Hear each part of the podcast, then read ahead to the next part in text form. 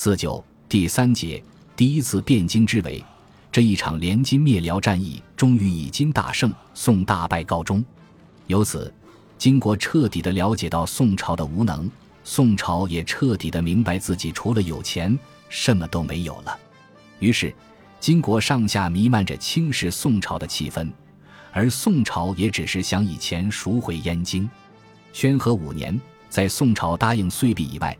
加付一百万贯钱袋税钱，赎回燕京及所属九州岛中的西部六州。然而这些城池早已给金国掏空了，人口也迁移了，余下的只是城市丘墟、狐狸学处，是残破不堪的空城。宣和六年，刚即位的金太宗还是想遵守海上之盟。当时西南、西北两路都统完颜宗翰、完颜宗望反对，但金太宗响应说。是为先帝之命也，其速与之。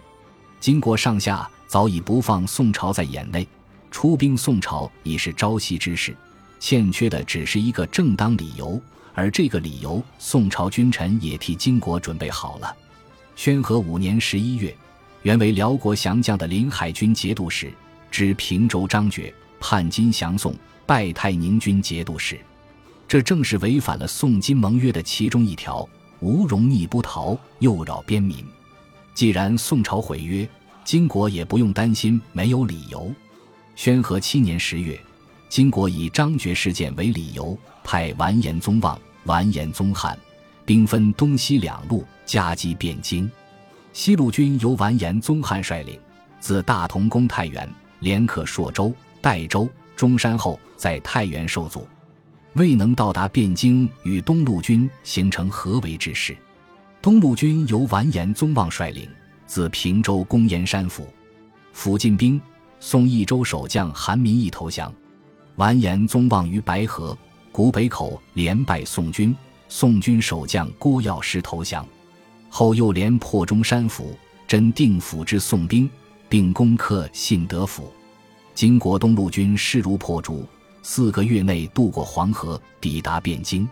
早在宣和七年十二月即位，宋徽宗下诏罪己。十二月二十三日更申，诏内禅，皇太子即皇帝位，召还走马上任，是为宋钦宗。一年，改元靖康。其后，完颜宗望迅速与宋议和。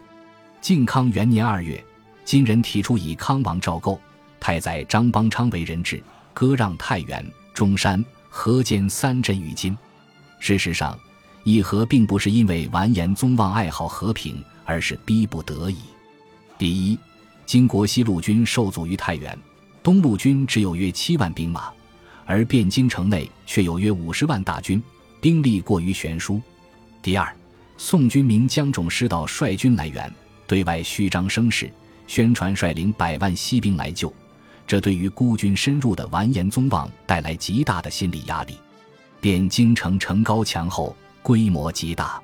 据史书载，汴京城有外城、内京和皇城三重，在政和六年时曾经扩建，周围达五十里一百六十五步，而且外城有十二门，又以汴渠、惠民、金水、广济四河贯通全城，另设水门九个。外城每百步设马面。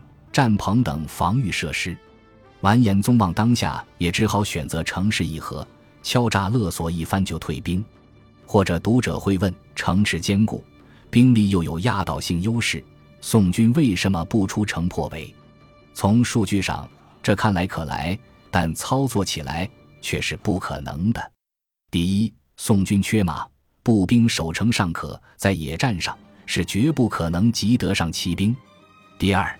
金国骑兵守望在外，时机已失，宋军步兵尚未结阵，就已经给金国骑兵冲散。